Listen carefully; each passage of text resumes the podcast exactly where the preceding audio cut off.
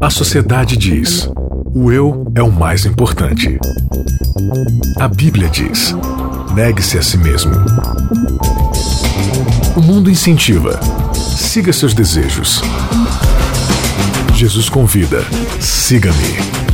A cultura diz: pense igual, seja igual, conforme-se. O cristianismo diz: não se conforme com os pensamentos deste século. Contra a cultura. O evangelho clama pelo diferente. Começando mais um episódio do Contra a Cultura, já estamos aqui no nono episódio dessa nossa temporada, o Deus Desconhecido. Um por todos e todos por um. Não sei se eu podia ter ou não colocado esse E, ou é um, é, um por todos, todos por um, mas enfim. É pode, o, Bianca, pode Posso? Sim, ah, obrigada, Isaac. Porque assim, eu já, eu já fui é, muito oprimida, assim, porque eu erro os títulos no começo do episódio. ah, mas, mas... é com a Naeli, a opressão é com a Naeli, eu tô ah, de boa. Tá. Tudo bem, Isaac? Tudo certo, estamos aí para agregar valor ao templo. Olha aí. Olha é, ninguém bate ele, ou não, Maiara. Impossível. Todos que passaram tentaram não conseguiram. Ah. Tudo bem, Maiara? Tudo bem, Bia. Então tá bom. E... Deixou por último, por que, linda? Por nada. Porque os últimos serão os primeiros. tá inspirado. Boa, boa, boa. Tudo bem, Nayeli? Eu achei que eu era a opressora do grupo, né? Ah, mas, mas vocês ficam bem confusos, vocês são muito paradoxais. tudo bom, Nayeli Leite? Tudo bem. Então tá bom. Renatinho, tudo bem? Dá um oi aqui pra galera, Renatinho. Oi, galera, tudo bem com vocês? Eu tô ótimo. O Renatinho, ele é o nosso operador de áudio, ele que ajeita todo o episódio aqui, ele que edita o episódio, ele que, é, o que que, ele purifica o episódio aqui, né? Ele que... Nos purifica de toda incoerência. Nos, é, de toda incoerência, ele faz uns cortezinhos e, e ele tal. que nos aguenta não só gravando o episódio, como falando sem parar nos é. intervalos. Ah, é, isso é verdade. Ele que faz o tempo, né, do tipo, ele que olha para mim e fala assim, tipo... Deu, Vamos parar deu. de falar? Já deu. E então Renatinho é uma figura absurdamente importante aqui pra gente. Obrigada, viu, Renatinho? Vamos lá então pro nosso nono episódio. Um por todos e todos por um. Nayeli Leite, o que, que o nosso guia de estudo trouxe pra gente essa semana? Tá trazendo o papel do Espírito Santo dentro de uma comunidade cristã, dentro de uma igreja. Afinal, é o Espírito Santo que nos direciona a Cristo, que nos une a Cristo, inclusive através do nosso batismo e da palavra escrita de Deus.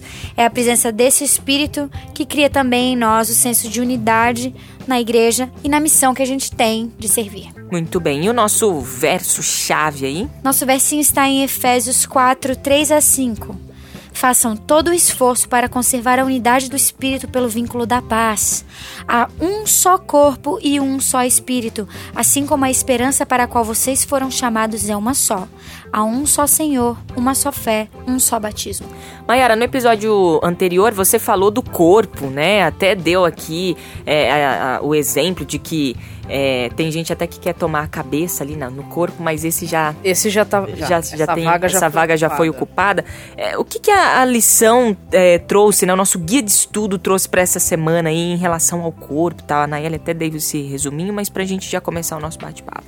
Olha, ela vai trabalhar uma questão aqui muito séria, da unidade que para mim é uma das coisas mais difíceis de acontecer em lugares onde pessoas são diferentes, pensam de forma diferente, foram educadas de maneira diferente. E que a igreja mais tem carência hoje. Exatamente. Então aqui ele diz que uma evidência fortíssima agora falando de Espírito Santo como estando na comunidade de fé, na congregação, na comunidade, é se essa comunidade é unida. Agora, se o povo gosta aí de uma rixa, de uma briguinha, uma discussão, então isso é uma forte evidência, um forte sinal de que está faltando o Espírito Santo. Você acha que qualquer um pode falar assim que está na igreja de Deus? Né? É como se placa definisse igreja de Deus. Não, essa igreja é a igreja de Deus.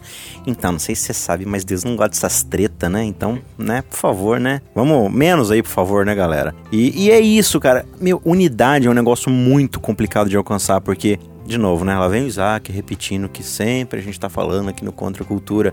Meu, o lance é o seguinte: é o eu versus Deus. Deus ele não pode habitar em egos absolutos, não pode porque ele respeita através do livre-arbítrio. Então, num lugar, numa comunidade onde o eu ele impera nos corações, você nunca vai ter união, porque cada um vai estar vivendo segundo o seu propósito, segundo as suas vontades, segundo os seus desejos, e aí você não vai ter coerência de propósito. É por isso que Paulo ele reforça toda hora, olha, o espírito é um só, o que? Ele tem um propósito só, que é glorificar a Deus.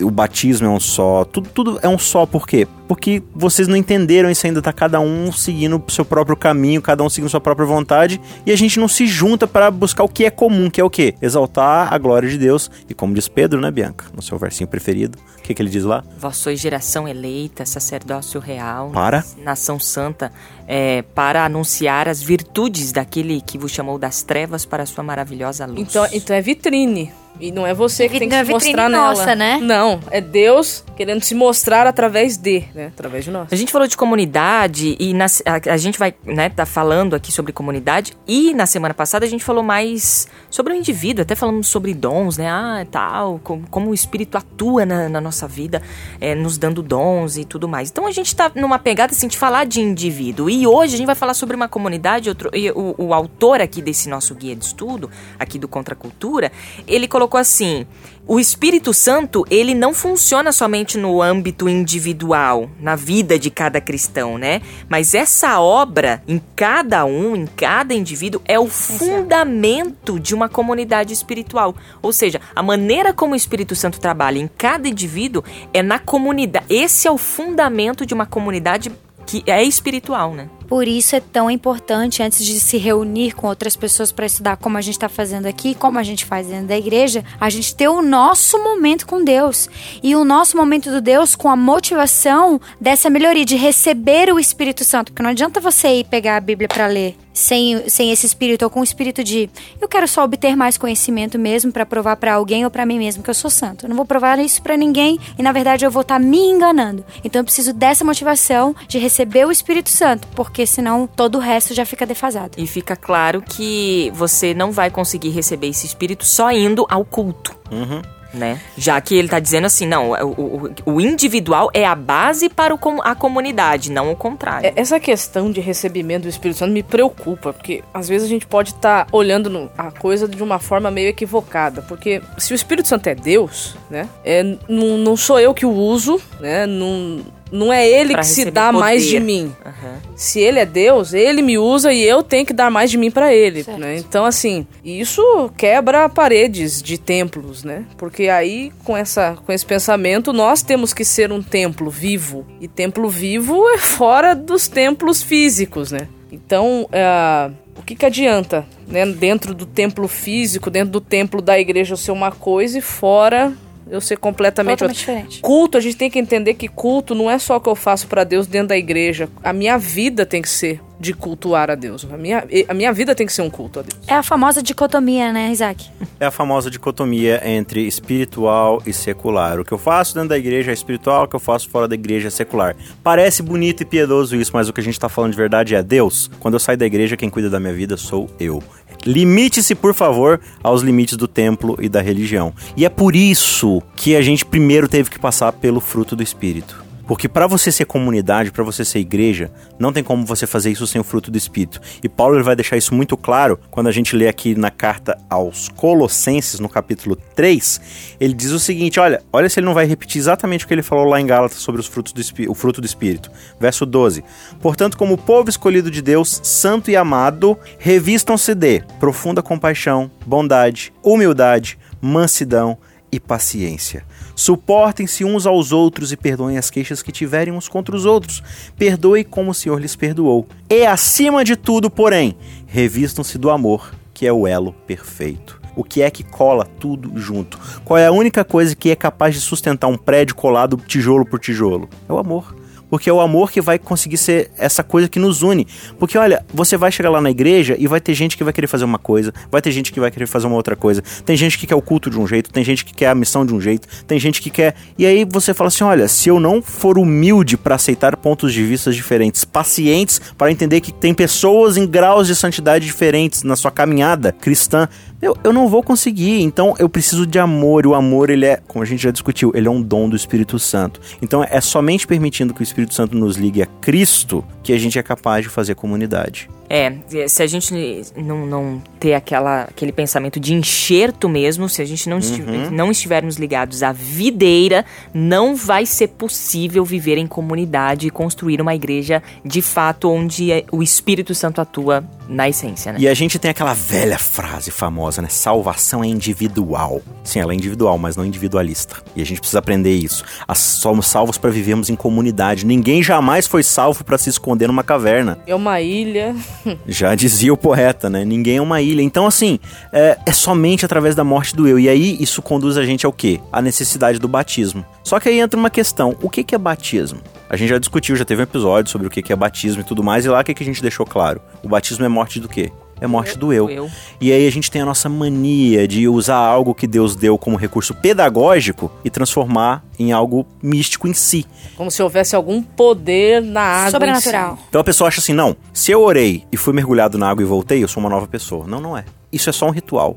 Isso é só uma manifestação externa dentro de um culto para dar um testemunho do que, que aconteceu. O batismo de verdade ele ocorre no coração. Como Paulo fala da circuncisão, né? Vocês precisam ser circuncidados no coração. Não adianta um mero adorno externo, assim, uma, uma mera execução externa. Então o que, que acontece? Se você chega na sua igreja e você é batizado, e a igreja toda foi batizada, entre aspas, todo mundo passou pelo batismo. E é um monte de ego absoluto brigando, porque cada um quer as coisas de um jeito, cada um quer a coisa do, do seu próprio jeito essas pessoas não foram batizadas, elas foram mergulhadas. Porque o batismo, ele é a negação do eu, ele é o Espírito Santo matando o seu eu afogado para que Cristo possa viver no seu coração. E aí uma igreja que é unida num mesmo propósito, que se ama, que ela tem problemas, ela vai bater cabeça às vezes, mas elas estão indo na mesma direção e elas estão nesse propósito divino de, de servir, ser mais como Cristo para a comunidade. Essa é uma igreja que foi batizada de fato. O batismo pelo rito, ele não tem propósito. João ampliou, né? João ampliou isso dizendo: olha, eu batizo com água agora, mas vem aquele que batiza com fogo. Uhum. Então, se a água não for suficiente, você tem o batismo de fogo e por esse fogo você tem que passar todos os dias para ser purificado.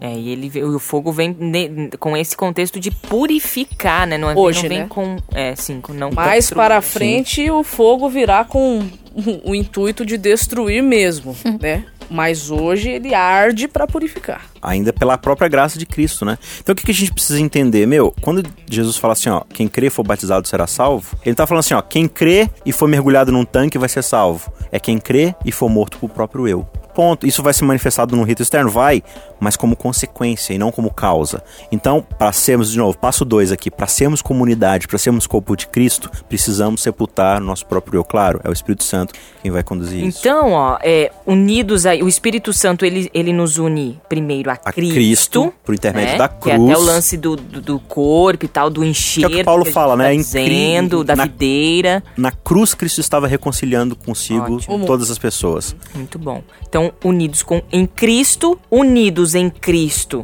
A gente também é unido pelo, através do Espírito Santo o, o- pelo batismo, né? O Espírito Santo nos une pelo batismo. E o Isaac, antes até da gente passar para um outro tópico, ele falou sobre propósito, né? Propósito. E Tem um livro bem, bem interessante, assim, do Rick Rowan, né? Que Warren. a gente Warren. já. Ah, desculpa, eu, eu não tenho esse dom.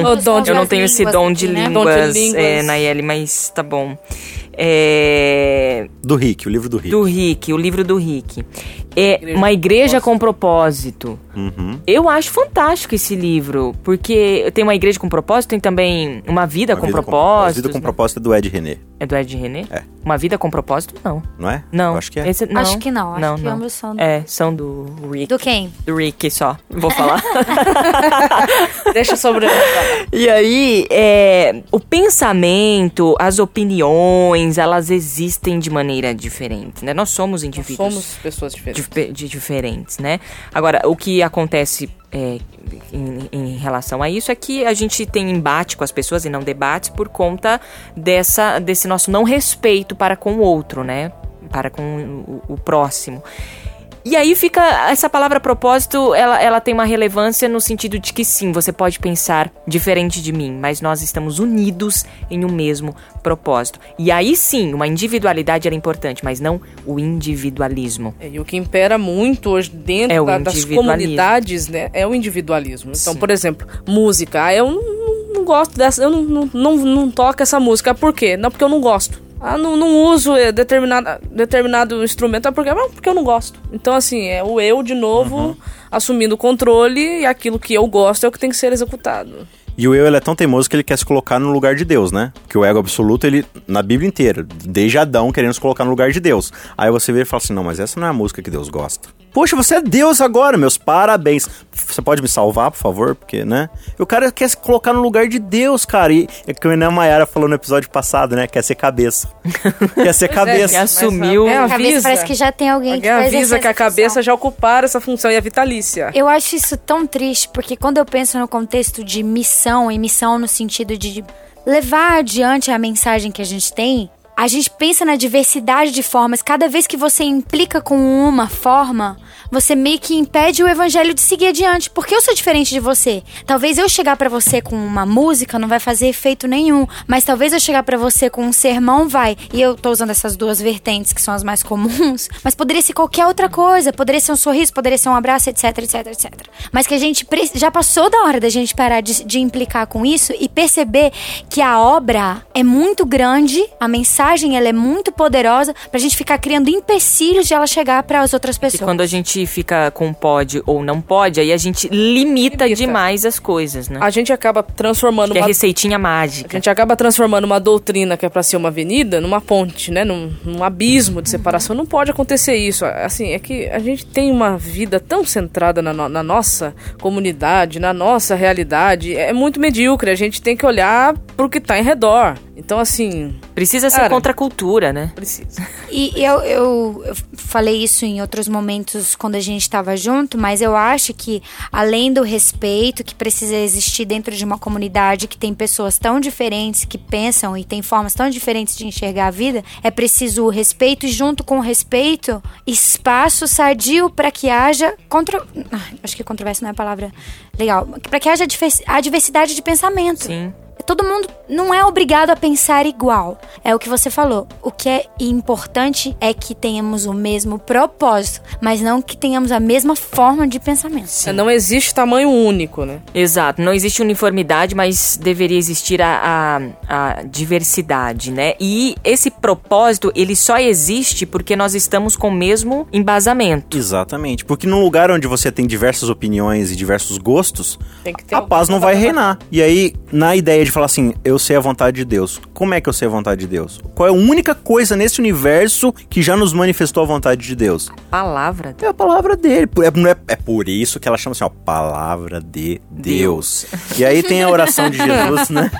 Tem a oração de Jesus no capítulo 17 de João, que ela é muito interessante, ali no verso 17. Ela começa um pouco antes, mas já no verso 17 diz: Santifica-os na verdade. A tua palavra é a verdade. Assim como me enviaste ao mundo, eu os enviei ao mundo. Em favor deles, eu me santifico, para que também eles sejam santificados pela verdade. Minha oração não é apenas por eles, rogo também por aqueles que quererão em mim por meio da mensagem deles, para que todos sejam o quê? Um, assim como eu e o Pai somos um. Tu está em mim, eu estou em ti, que eles também estejam em nós, para que o mundo creia que tu me enviastes. Eu acho bem legal esse trecho, porque ele está falando aqui, ó, qual é o meio de se santificar? É por intermédio da verdade. E o que é a verdade? A tua palavra. E aí ele diz o seguinte, olha, foi para eles que eu me santifiquei. O que, que Jesus está falando aqui? Tudo que eu vivi no propósito de alcançar a santidade foi para quê? Para eles. E ele tá falando assim, da mesma forma agora eu quero que eles se santifiquem. Para quê? Pros outros. Da mesma forma como eu fui enviado para eles, que eles sejam enviados pro quê? Pro mundo. Para o quê no fim das contas? Para que todos nós sejamos um. Então a palavra ele tem esse poder que pela proclamação do evangelho, que é a vida de Cristo, pelo sacrifício que Cristo deu, a gente se tornar um, porque aí todo mundo vai conhecer o que é o evangelho através da vida de Cristo manifesta na sua palavra. E toda palavra, ela aponta para quê? Ela aponta o tempo todo para Cristo. Então a única coisa que tem o poder de nos unificar em propósito, claro, o Espírito Santo, né? Mas que nos coloca em propósito é o propósito que está na Bíblia, manifesta a vontade de Deus. Muito bem. Lá vou eu ler de novo um pedaço do comentário bíblico, mas acho que é válido. A igreja do Novo Testamento, que a gente está vendo aí agora em Corinto e tal, teve um crescimento explosivo. Em Corinto não, mas enfim. A igreja do Novo Testamento. teve um crescimento explosivo, porque os primeiros cristãos eram totalmente comprometidos com Cristo. Eles estavam unidos nos aspectos que são o quê? Essenciais da doutrina bíblica e concentrados na missão divina de alcançar os perdidos. A organização da igreja em comunidade fez o contrário. Em vez de separar, uniu. O conflito deu lugar à conquista e o ressentimento pessoal deu lugar à visão apaixonada pela salvação dos perdidos. Então o que está faltando? Pois é. Faltando paixão por salvar aquele que está perdido. Por isso que eles foram chamados cristãos. Porque as pessoas olhavam para eles e viam Cristo. Então, é, talvez o que falte para nós é isso. Um pouquinho menos de nós, né? Um pouquinho mais de Deus na nossa É vida. porque a gente trocou missão pela missa, né? Enfim. Pelo a gente, a rito, gente né? quer consumir culto, a gente quer consumir rito, mas a gente não quer fazer É o quê? que, é que a gente não tem mais, assim, cristãos adoradores. A gente tem cristãos consumidores. Eu consumo boa música e bom sermão. Se não me agradar, eu troco, né? Aí, quando a gente tá embasado com essa mesma palavra, né, na palavra de Deus, a minha opinião, ela está embasada na palavra. Porque quando existe, existem muitas opiniões, né, assim, não embasadas, o que a gente tem é, não- é- é uma não unidade, né? E o Espírito Santo não pode atuar de maneira plena. E o Espírito Santo também, já pegando esse contexto da palavra, ele une a igreja em fé e doutrina. Mas quando nós já temos a, a palavra, Já tem a palavra. Claro, porque a fé vem pelo Ouvir. ouvir o quê? a palavra voz de de Deus. Então a fé ela só se manifesta. Eu só consigo crer em Deus se eu conheço quem Ele é. E qual é a manifestação de quem Ele é? É a palavra, né? Então quando pela palavra do testemunho, pela palavra da pregação, eu aprendo quem Cristo é, e aí qual que é o problema? Até a nossa pregação, a gente não prega mais quem Cristo é. A gente prega o que a gente tem que fazer, deixar de fazer. Ah, mas é isso aí. Uma não listinha tem de graça, afazeres, não Tem né? graça. E não uma lista do É que que, Jesus Cristo é tão água faz, com né? açúcar. Jesus é água né? com açúcar, Isaac. Jesus é água com açúcar. Meu Deus, perdoa, Senhor, essas pessoas. Se você observa a vida de Cristo para Perdoe entender nós, ente- essas pessoas É. que a gente, a gente tá Sim. Essas excluindo, pessoas hein? na qual eu sou a primeira. Exatamente. Qual eu sou a os pecadores principal. da qual eu sou o principal, né? É o- Como diz lá o Adriano com aquela camiseta dele, né? o jogador Adriano, Deus perdoa essas pessoas más, né? é bem engraçado esse meme, virou um meme até. Mas é isso, nós não entendemos de fato o que, que é o evangelho. E aí é por isso que a gente precisa entender. A compreensão de quem Cristo é, coloca em nós o quê? A fé. A gente só confia nele porque a gente o conhece. E a gente só conhece porque a gente estuda a Bíblia. E aí isso vai gerar a gente a doutrinas saudáveis, vai nos levar a doutrinas saudáveis. E aí outra coisa que a gente precisa entender, qualquer doutrina que não se centraliza ou aponte para Cristo É falsa. é uma falsa doutrina, porque o propósito nosso é revelar e centralizar nossa vida em Cristo. Então é uma fé espúria. Por isso que o Paulo está falando, olha, é a mesma fé. Por que a mesma fé? Porque é crer em Cristo. Não tem como ter uma fé em outra coisa. Não tem como ter fé nesse microfone Tem um que eu tô outro falando agora. evangelho. Não há outro evangelho, precisamente. É o evangelho do Cristo ressurreto. Bom, legal. Esse ciclo tá quase se fechando e eu acho que dá pra gente terminar esse episódio falando sobre. Bom, já que a gente falou sobre a palavra, e a palavra, a fé vem da palavra, doutrina também. E aí, doutrinados e com muita fé, nós vamos. É, nós somos lançados e ligados através do Espírito como comunidade no serviço e na missão. É. E esse é o Senão, grande. Não adianta Não, mas nada. é, esse é o Propósito. propósito. Assim, quando a gente começa a entender que tem que morrer pro eu, outro vai viver em- no lugar. E esse outro é Cristo, como disse Paulo. Qual era a grande paixão de Cristo? Pessoas. Gente. O perdido. E quando a gente vem para o momento em que Jesus pergunta para Pedro: Pedro, tu me amas? Aí Pedro fala: Claro, oxe, claro que eu amo. Pergunta. É. Não, mas Pedro, só, deixa eu Mais repetir a uma- pergunta. mais uma vez. Mais uma vez. Mas você me ama? Amo muito, Senhor. Nossa, amo, ó, uau. Não, Pedro, só mais uma vez aqui pra, pra ter certeza que tá entendendo. Você me ama mesmo? Eu amo sim. Tá certo então. Então vai e apacenta. Vai cuidar das minhas ovelhas. Vai dar atenção para as minhas ovelhas. Vai atender as necessidades. Vai vestir o que não tem o que vestir. Vai dar comida para quem não tem o que comer. E todas as outras facetas que vão decidir ajudar o próximo, que tem um milhão. E não, Jesus ele deixa muito claro logo no início do seu ministério: eu não vim aqui pra curar quem tá são, eu vim aqui pra curar quem? Doente. Só que o nosso senso de missão hoje é o quê? É fazer culto pra quem já tá curado. Que na verdade não tá curado, né? Porque ainda tá vivendo pro próprio eu. E a gente não quer, a gente não quer contato com gente doente. E aí quem tenta, né, se juntar a pessoas doentes, acontece a mesma coisa que aconteceu com Cristo no seu ministério. Este come com Come com com pecadores. pecadores. Falei, então, amiguinho, é, você também é, né? E aí ele salvou você, né? E aí agora você acha. E esse é o grande problema. A gente tá no pecado e a gente é tirado do pecado. A gente acha que agora que a gente foi tirado do pecado, a gente tem que se manter afastado dos pecadores. Jesus nunca se afastou dos pecadores. Olhar pra cruz é, não é só uma vez. Vez. O olhar pra cruz é todo o tempo. Ou os nossos olhos se mantêm fixos nela, ou estamos nos perdendo Todos, no processo. Exatamente. E aí a gente se perde em nós mesmos, né? E é para isso que a cruz existe, para nos libertar de nós mesmos. E quando a gente deixa de olhar para isso, a gente perde essa unidade e o espírito é, não, não tem como trabalhar. Não é que ele não, não vai trabalhar, é que ele não consegue Tem trabalhar. espaço, né? Não tem espaço para trabalhar. É, o nosso episódio acabou, na verdade, Ah. o nosso tempo acabou. O Renatinho. Deixa eu ver se o Renatinho tá com cara de bravo. Não, Não. não tá. Mas ele tá pedindo pra eu parar. Renatinho, obrigada mais uma vez aqui por comandar a nossa, nossa parte de áudio aqui do Contra a Cultura. Isaac Rezende. Foi um prazer, né? E que meu nome morra com o meu corpo. Olha aí. Que o meu nome. Ah, não, não posso cantar música que senão tem royalties. Ma ô, Mayara, obrigada. Eu que agradeço. Obrigada, muito, obrigado. legal ter você aqui com a gente. A Massa. gente espera você em outros episódios aqui. Foi excelente, Quero tão voltar. válido. Que eu acho que talvez em alguns momentos a Mayara pode vir, eu posso não vir, alguma coisa assim desse tipo. Nayeli, até semana que vem. Tá Bom, valeu. Você não tem. Você realmente, na verdade, você é oprimida aqui. Você não tem palavra aqui nesse. nesse Que legal. nesse É, é a programa. expressão, assim, real do cristianismo aqui. Valeu, gente. Obrigada pela participação de todos vocês, pelo carinho de vocês. A gente espera vocês na semana que vem. Contra a cultura.